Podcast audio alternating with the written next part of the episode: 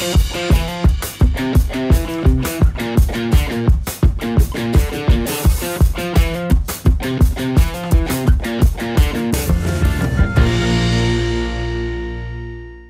pessoal, Ricardo Pereira com vocês, mais um programa Dinheirama Pitch, dessa vez um programa super especial com o Felipe Wasserman. Tudo bom, Felipe? Tudo bem? O Felipe é o CEO aqui da Petit Box e a gente vai ouvir um pouquinho dele, a experiência dele como empreendedor, saber um pouquinho também do histórico dele, um pouquinho do passado, como ele chegou até aqui.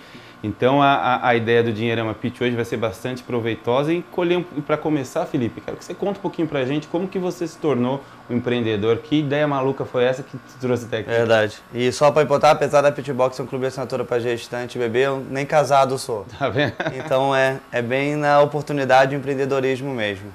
Mas na minha história de empreendedorismo mesmo ocorreu porque eu acho que eu, na verdade, eu sou um empreendedor um pouco diferente do padrão no sentido do histórico. Eu trabalhei em todas as grandes empresas do Brasil, L'Oréal, Avon, Berrimons. Então, tipo assim, eu, se você ver meu currículo, parece mesmo que eu tipo, me encaminhei para virar diretor, alguma sim, coisa sim. assim. Só que em todas as empresas que eu trabalhei, meu chefe virava para mim e falava assim, Felipe, você tem que ser empreendedor. Tipo, você é bom ter um Felipe na empresa, mas se tiver uma empresa de vários Filipes não vai dar certo. Uhum. Porque eu tenho as coisas, eu, eu sou muito empolgado para fazer. Legal. E eu não tenho muita paciência mesmo para tipo esperar a burocracia. Ah, isso tem que passar por isso aqui. Não, eu quero tipo, ah, vamos executar, vamos sair fazendo. Uhum. E então tipo assim, eu sempre tive esse lado meio de empreendedor. É, eu vim de uma família de empreendedores. Certo. Que meu pai só teve chefe quando ele foi estagiário. É, já fez de tudo também, desde cidade cinematográfica e hoje é uma clínica de câncer. Ele nem é médico, é, que nem eu não sou grávido. E meus tios, todo mundo é uma família mais de empreendedor mesmo. Só que eu fui descobrir isso um pouco mais tarde. É, já tinha sempre a vontade, faltava a oportunidade. Tentei e falhei muitas vezes no passado nessa tentativa, que eu acho que quem dá certo de primeira uhum. é a grande exceção da regra. Exceção, verdade. E acabou que a Petbox apareceu para mim como uma oportunidade. Eu era presidente de um grupo da, na, na Rocket, da Glossbox. Sim, sim. E, e a Petbox era uma marca descontinuada, eles queriam tirar. Uhum. E aí eu vi a oportunidade e como eles iam descontinuar, eu levei para mim e e comecei a tocar a empresa. Então, na verdade, a gente tocou a empresa do zero zero, porque ela estava literalmente continuada, e a única coisa que tinha era uma marca uhum. e um site que também a gente refez inteiro. Então, basicamente, é, foi ver a oportunidade, estudar aquele mercado e ver que dava para fazer um negócio realmente bem legal. É, e tá dando tão certo que rapidamente vocês se tornaram maior referência no Brasil dentro do segmento, não é isso? É, é isso que a gente gosta de acreditar. não, mas o, no mercado de gestante bebê, realmente a gente ficou com esse tipo de mercado, que é o mercado de clube de assinatura, é, como só um pouco como funciona, para explicar qual a importância de ser referência. Uhum. É, clube de assinatura, hoje a gente tem dois, tem a Petbox e tem a Petbook.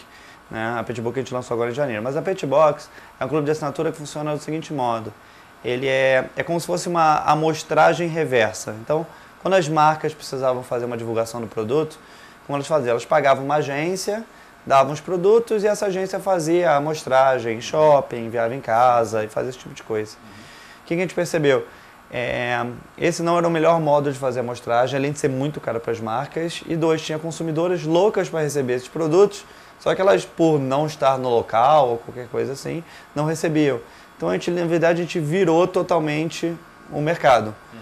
Em vez de cobrar das marcas, a gente cobra das consumidoras que querem receber, o que é muito mais legal para as marcas, porque ela atrai exatamente essa consumidora que quer receber, né? Porque ela paga para isso. E também é muito mais legal para a marca, porque ela chega no público de nicho. É, hoje, então a gente mudou. Em vez da marca fazer de modo, ela dá os produtos para a gente em forma de permuta de marketing e a gente faz totalmente a divulgação. Envio para é, todas as consumidoras, envio para as blogueiras, essas caixas bonitinhas sim, que vocês estão vendo aqui. E até no final a gente faz uma pesquisa sobre o que elas acharam do produto então, é realmente uma ação completa de marketing. Uhum. A parte difícil desse mercado é como eu vou falar para uma marca quando eu nasci e falar assim, ó, uhum. ô Lilo, Nuke, uhum. é, eu tô com essa ideia, você pode me dar 500 produtos? quantos clientes você tem? Nenhum. Então, tipo assim, no começo é realmente muito difícil para convencer, é muito convencer, no papo e né? tudo mais. É, e hoje é uma das partes. E aí, com o tempo, as pessoas vão vendo o sucesso, vai vendo que a gente faz um trabalho sério, vai vendo que outras marcas vão entrando. Exato. E aí começa a desenvolver mais e criar essa credibilidade no mercado. Hoje a gente literalmente tem parceria com 98% das grandes marcas e grande maioria das pequenas, também que pequenas são muitas, mas que tem essa oportunidade de divulgar para muita gente e a gente gosta também de ajudar esse meio para desenvolver e tudo mais. E é legal. E bacana que semana, algum, algumas semanas atrás nós conversamos com o João Kepler, né? Acho que é um nome bastante familiar para você. Depois Muito você familiar. Um pouquinho o papel dele dentro da, da Petit Box. Mas é, ele falava bastante sobre o ponto de vista do investidor anjo, né? E vocês passaram por essa experiência, enfim, de é, até é, foram um dos precursores dentro do Brota lá e tudo mais.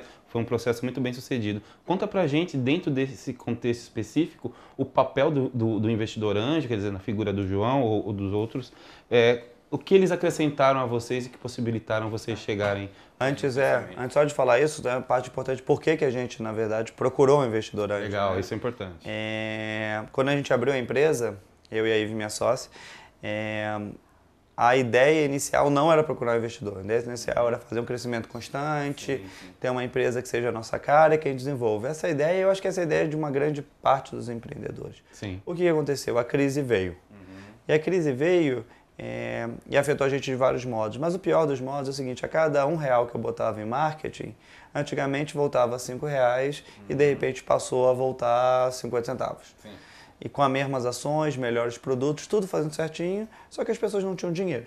Então o retorno do investimento ficava muito baixo. E essa que, na verdade, o grande efeito da crise é esse, tipo, é, é, você faz o mesmo esforço para metade do resultado, o que dificulta muito. Você tem que fazer o dobro do esforço Exato.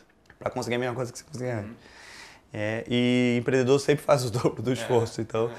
É, e aí, tipo, quando a gente viu que a gente estava se esforçando muito, mas a empresa não estava mais crescendo, a gente viu que estava afetando realmente o futuro da empresa. E aí bateu o desespero, falou, vamos procurar outros caminhos. O que, que eu fiz na época? Saí me inscrevendo para todos os sites de startups e, e aquisição, investidores, me inscrevi em todos, todos. Fiquei profissional de preencher planilha. E, e aí a gente deu sorte, a gente se inscreveu no Startse, que é, é um grupo. E aí, um mês depois, a gente foi chamado para um Demo Day, que é uma apresentação para investidores. Na época eu nem sabia o que era Demo Day, não tinha a menor ideia. E aí eu não sei nem porque eu fui escolhido. Eu até conversei com eles, eles disseram, não, é porque a sua empresa já era maior. Eu, Uhum, tá vendo? eu saí botando reportagem, deve ser por isso, até hoje eu não sei. E aí a gente pagou o negócio, falou, vamos pagar, vamos, vamos, e depois a gente vê o que a gente faz. A gente fez a apresentação, aprendemos a fazer a apresentação, estudamos muito como se faz pitch e tudo mais. E nessa apresentação no Demo Day, a gente descobriu que a empresa valia muito mais do que a gente tinha imaginado. A gente não tinha ideia. Era uma empresa que não estava não, não tava dando lucro, tinha um faturamento, né? Mas a gente não tinha ideia do valor.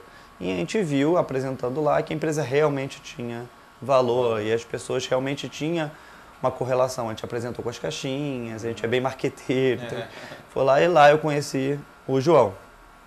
né?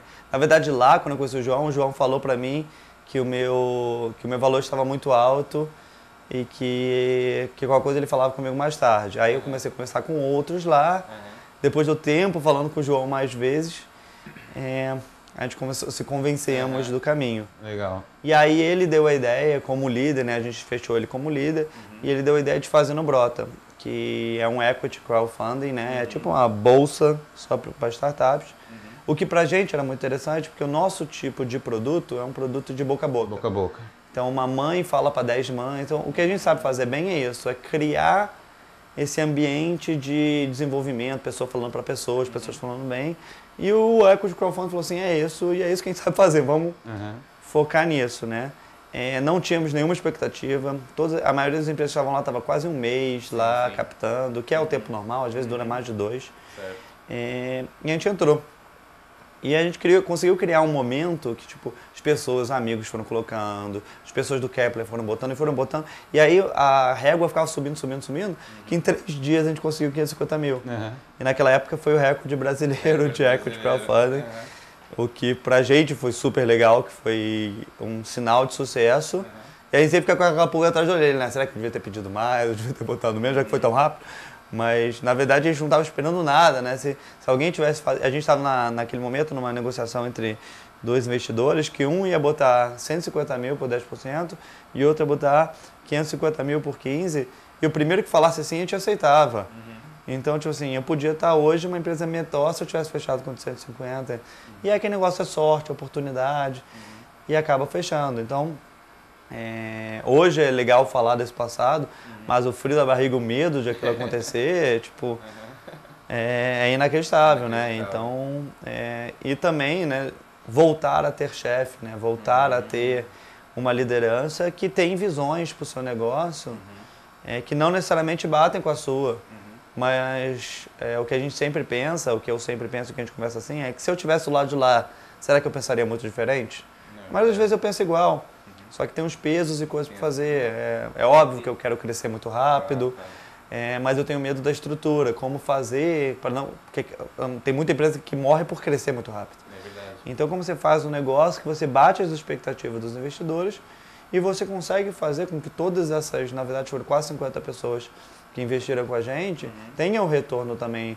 Hoje eu me sinto não somente responsável pela minha empresa, mas também para o desenvolvimento desse mercado que é o crowdfunding que está nascendo no Brasil, que pode ser uma oportunidade gigante, gigante. para milhões de empreendedores. E se eu falhar ou não dar retorno para os investidores, eu posso estar atrapalhando tá muita gente. Prometendo uma coisa bacana que está então, nascendo é mais uma coisa para se preocupar. Se preocupar né?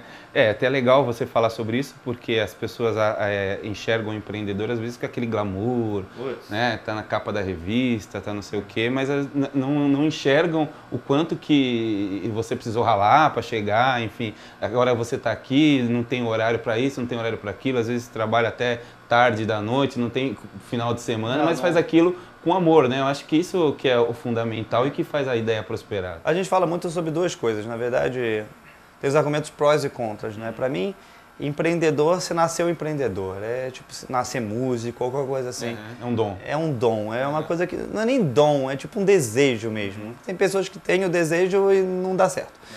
É, o que a gente percebe é o seguinte, no mercado hoje brasileiro, Ser empreendedor é coisa de maluco mesmo. Porque com toda a segurança financeira de trabalho, um modo de crescer, hoje, apesar do sucesso da Pitbox, hoje meu salário continua sendo um terço do que eu ganhava há dois anos atrás. Eu vejo meus amigos ganhando quatro, cinco vezes mais do que eu. E como você mesmo falou, apesar de eu aparecer aqui, aparecer outras reportagens, todo mundo acha que eu sou tipo 50 vezes mais rico que eles. Na verdade, é uma falácia, não é a verdade. Mas esse glamour faz com que mais pessoas querem entrar nesse meio e não sabem desses riscos. Na verdade, quando eu conto a história da Petit, é sempre legal falar sobre isso. A, Petit, na verdade, em, em dois anos, pelo menos até conseguiu investimento em um ano e meio, ela chegou a falir umas cinco vezes. Né? E quantas vezes eu dormi tendo certeza absoluta que eu ia fechar a empresa no dia seguinte e depois voltei atrás e tentei desenvolver, porque eu acreditava no produto, porque os consumidores gostavam por qualquer motivo que você tem. Mas a gente tem casos traumáticos, a gente tem casos de que quando a gente lançou a empresa, o servidor caiu, eu perdi todo o site, todos os clientes, que zerar a empresa de novo, fiquei três meses fora do ar.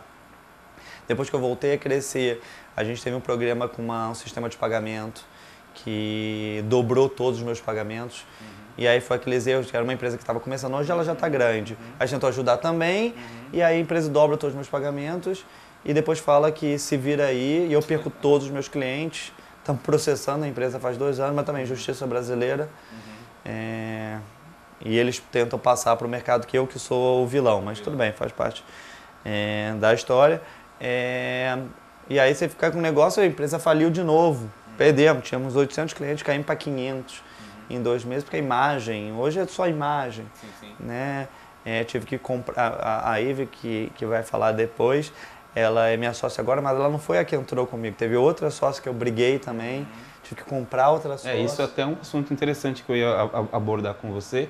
A, a questão da sociedade, né? Sim. Quer dizer, é, a gente tem muito sócio aí que a, que a gente vê que acaba não dando certo, que a pessoa escolhe o sócio porque torce para o mesmo time, Sim. porque faz parte da, da questão dos relacionamentos, quando na verdade isso normalmente não funciona, né? Não. O que, que funcionou para vocês? Assim? Então eu vou contar o que não funcionou e o que funcionou. Uhum. É, eu tive uma sócia no início.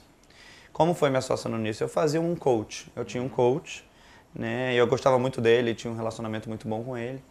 E quando eu tava falando, ó, oh, tem essa oportunidade, vou querer desenvolver e tudo mais, o que, que você acha? Ele falou, ah, Felipe, é minha filha, tá com esse mesmo negócio, marca um café com ela, eu acho que vai ser um grande projeto, acho que vocês combinam muito e eu acho que seria legal para vocês desenvolverem.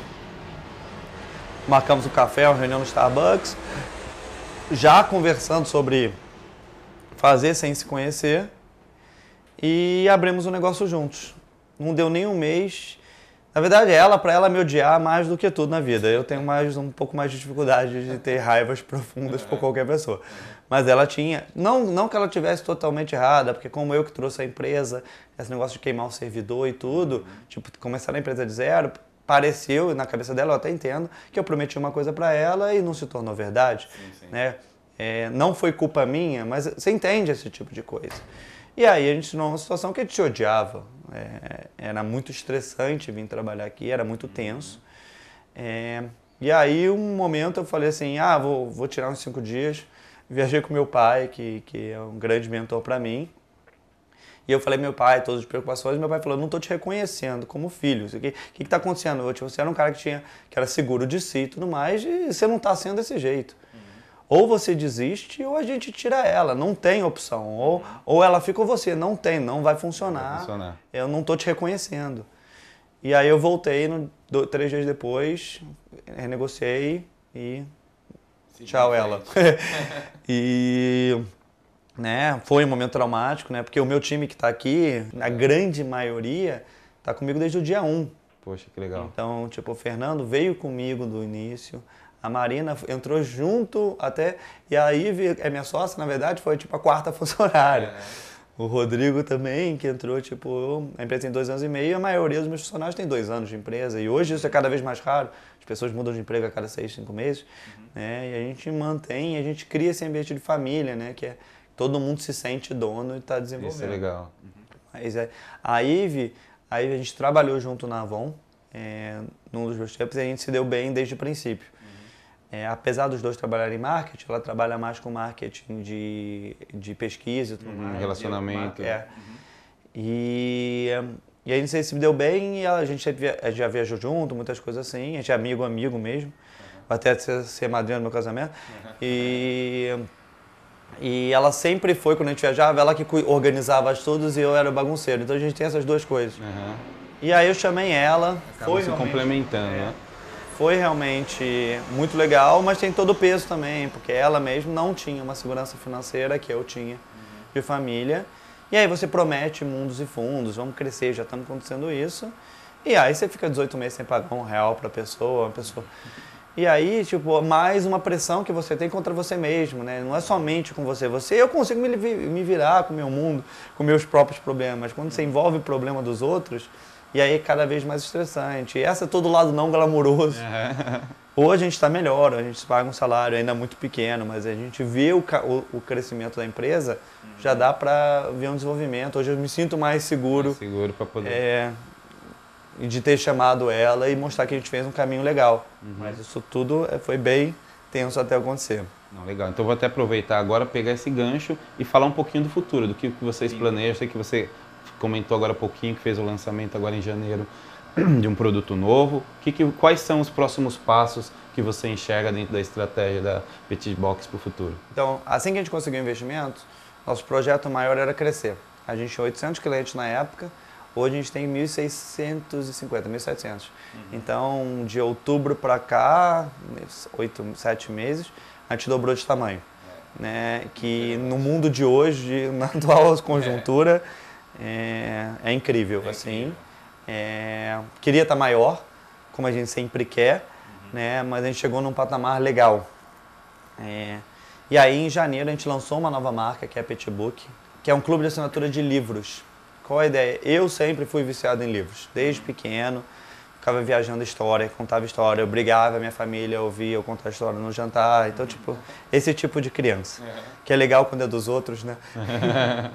e então, tipo, sempre tive um vínculo muito forte com leitura e livros. E isso eu acho que fez muito o que eu fiz hoje, fez esse motivo que fez eu decidi fazer mestrado lá fora, esse que tem, fez eu ter curiosidade, fez eu continuar querendo aprender constantemente, né?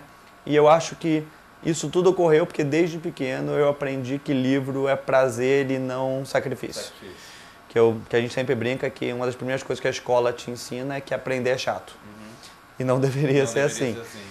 Então, antes que a escola te ensine que aprender é chato, eu queria que as famílias, os pais e a criança tenham esse relacionamento com a leitura e a cultura muito forte. Uhum. Então, a ideia da Petbook é uma caixinha de dois livros que recebe todo mês na sua casa, de 0 a 6 anos. E a ideia é realmente, todo mês a família está esperando um presente e esse presente ser livro. Uhum. Então, você cria um vínculo entre cultura e presente, uhum. momentos de alegria, uhum. muito legal. E fora isso, quando chega... A questão da expectativa. É, a animação e aí um livro. E aí, uhum. tipo assim, o livro vira, transpassa toda essa alegria. E mais importante, é, o livro não é somente o momento da criança com si só, né? Que ela vai brincar e tudo mais. É um momento que os pais vão pegar... Pode aproximar o livro, pai coisa. Isso. E é diferente de você pegar um iPad ou deixar a criança vendo no YouTube. É um momento que os pais podem, com o filho, criar uma história. Isso cria um vínculo muito grande. Eu não sou especialista uhum. em pedagogia ou psicologia, né? Uhum. Eu estudo muito sobre comportamento, mas, eh, mas eu, assim, eu acredito que isso cria um vínculo maior e a atenção é muito importante no desenvolvimento da criança e no desenvolvimento dos pais, né? Uhum. Quando você vê que seu filho está aprendendo, você aprende mais como ser um melhor pai, como se desenvolver. E a gente tem histórias lindas já de Pitbull, que tem a história de uma mãe que mandou a história pra gente que, ela, que os filhos tinham dificuldade de leitura, dificuldade de aprendizado, e ela assinou o petbook com medo, e assim que recebeu, os filhos saíram correndo e começaram a ler, e ela escreveu pra gente, que foi muito marcante pra gente, dizendo assim, não sei qual é o objetivo de vocês de abrir, mas se for para desenvolver leitura, vocês já conseguiram. Então, conseguiram, tipo assim, poxa. Para uma empresa nova, tipo, já valeu a pena, já mudou a vida de alguém. Isso é muito importante. Legal, pessoal. Estou aqui com a Ivy Assis, que é sócia aqui da Petbox. Ivy, eu quero saber um pouquinho que você conte para a gente como tem sido o relacionamento da Petit Box com as clientes e também dentro desse relacionamento aquilo que pode ter feito a diferença, algum insight novo, como é que tem sido isso? É, a Petit, na verdade, a gente vive, a gente depende muito do relacionamento que a gente tem, né? A gente fala muito que o nosso principal marketing são as nossas clientes que fazem. É, através da divulgação delas, a gente vive num universo de rede social hoje uhum. e que tudo se torna viral de uma forma super é, rápida. Acho que até o boca a boca também para vocês Sim, faz uma diferença. Exato. Enorme, então, né? é, é, principalmente isso. A gente investe, obviamente, em algumas ferramentas de marketing, mas sem dúvida nenhuma, é, o nosso público é a nossa principal, a nossa principal ferramenta de marketing. É, então, a gente depende muito delas, então a gente lida muito bem com elas.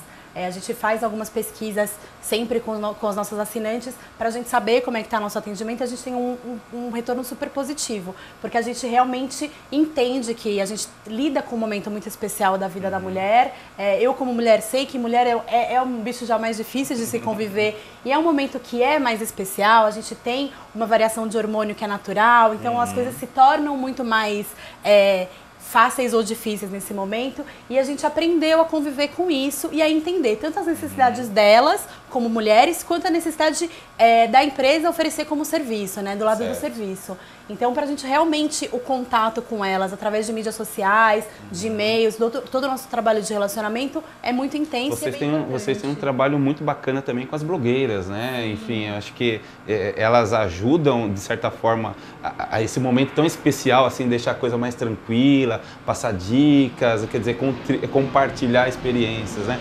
Qual que é o papel da, da blogueira dentro dessa estratégia de vocês? Então, as blogueiras hoje, elas se tornaram grandes formadoras de opinião. É, então, acho que em todos os, os mercados, em todo tipo de indústria, para a gente também. A indústria de materna tem uma legião de, blogueiras que é bem grande, né? Tem algumas que a gente tem um relacionamento muito estreito, já são quase três anos de empresa, então a gente está acompanhando o crescimento, as gestações, os crescimentos desses filhos.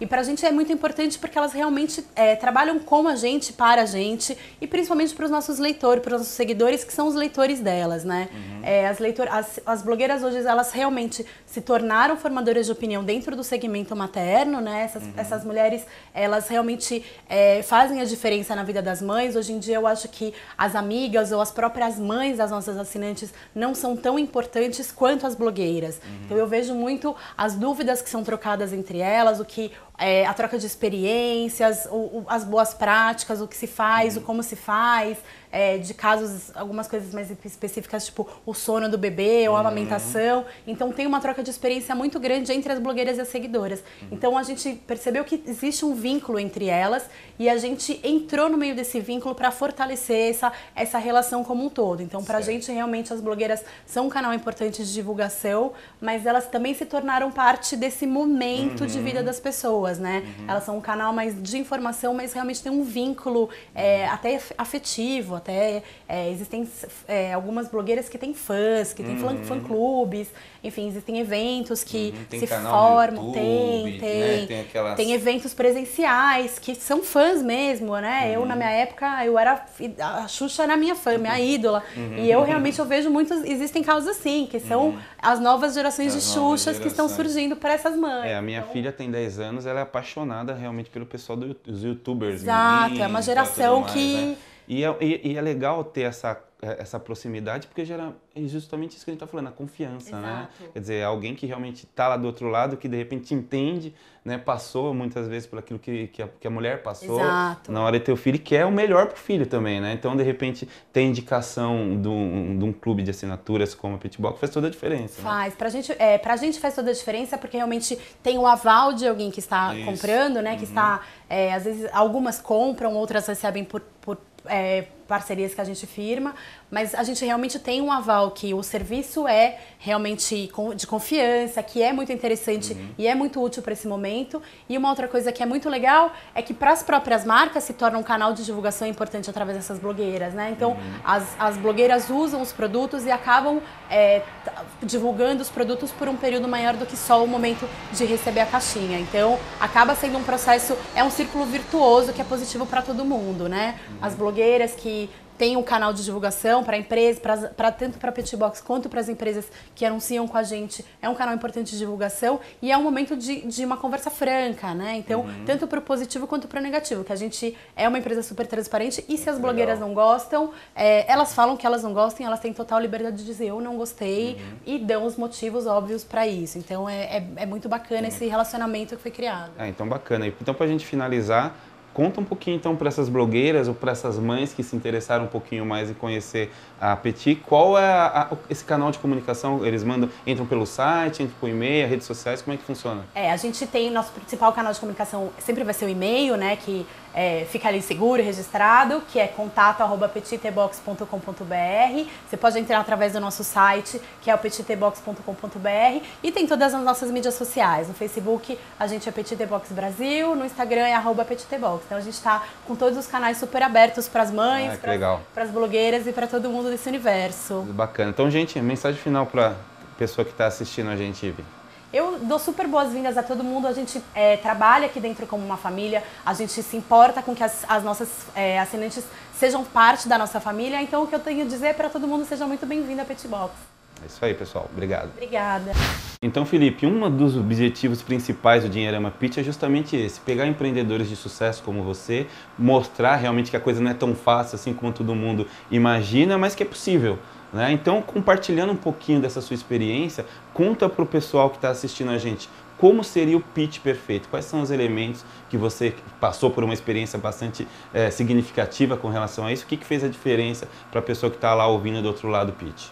Ah, o pitch perfeito, assim, eu acho que em regra ele é muito simples, é tipo solução, é, é problema, solução e por que, que você é a solução. Esse é basicamente o pitch perfeito. O que mudou é as coisas que me definiram como a, a solução para o problema. Uhum. Então, coisas que eu percebi que chamaram muita atenção. Uma é o mundo de hoje, os investidores de hoje, apesar de estar muito é, viciados em tecnologia, eles querem uma tecnologia que eles entendam. Uhum. Então, o modo de você explicar bem essa tecnologia é muito fácil. O nosso caso, apesar de ser e-commerce, apesar de ser clube de assinatura, que é uma coisa nova, uhum é uma caixinha concreta, você vê os produtos e tudo mais. Então é um modo mais. Eu consegui botar de um modo fácil de explicar a tecnologia. Legal. Outra coisa, outro medo dos investidores é, é o tipo de empreendedor que está lá. Será que é um cara, um jovem que acabou de sair da faculdade, que não quer ter chefe, aí virou empreendedor, uhum. ou qualquer. Tipo assim, tem muitos medos. Então, como você conta a sua história, então eu falo assim, o modo como eu contava a minha história e da, da, da minha sócia também. Trabalhamos em milhões de empresas, apanhamos muito de chefe, já sofremos bastante e aí decidimos virar empreendedor, dar um nível de segurança para, o, para os investidores que esse é o caminho. Certo. E o terceiro é explique o seu produto de modo que ele consiga imaginar, mesmo que ele não seja consumidor. Né? Então, para o meu caso, assim, produto para gestante mãe. Todo mundo conhece uma gestante mãe. É, a maioria dos investidores, tristemente ainda no Brasil, é homem. Está crescendo muito o mercado de anjos femininos, mas hoje ainda a maioria é homem. Sim. Homem não sabe realmente o que é ser gestante, né? É, e, e, ele não sabe nem comprar. A maioria do meu público é feminino. Mas você explicar para ele, ó, gestante, você sabe como é gestante, gestante tem muito desejo, ela quer comprar, sabe lidar com esse público. E todo mundo lembra uma gestante que quer comprar alguma coisa, eu tenho uma história com isso. Então você acaba transformando em concreto uma coisa que às vezes não é tão, tão fácil assim. Então, como você explica seu problema, é, funciona muito bem. No final das contas, o que eu aprendi é que a ideia é muito importante, mas é 90% capacidade de execução. Certo. Você tem que provar muito que você tem capacidade de execução. É, a gente brinca, acho que eu não me lembro de quem eu ouvi, mas que ideia vale entre 5 e menos 1. Um. Uhum. É, e execução vale de 200 a, a 5 milhões. Uhum. Então, tipo, você pode ter uma. A ideia, se a ideia for menos um, não importa quanto execução você tenha. Uhum. Mas se a ideia for um e tiver uma execução gigante, ela vai valer muito mais do que uma super ideia. E é, o que importa mesmo é a sua capacidade de execução.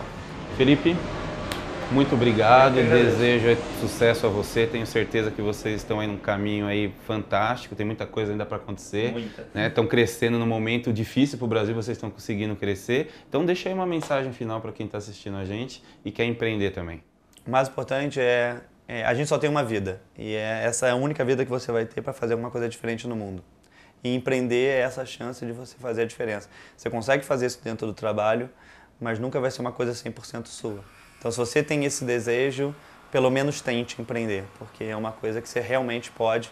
Hoje, orgulho de ter 12, 11 funcionários e mudar a vida de muita gente, eu nunca teria se não tivesse escolhido esse caminho. Bacana, pessoal. Então, até a próxima edição do Dinheirama Pitch. Espero que vocês tenham gostado e até lá.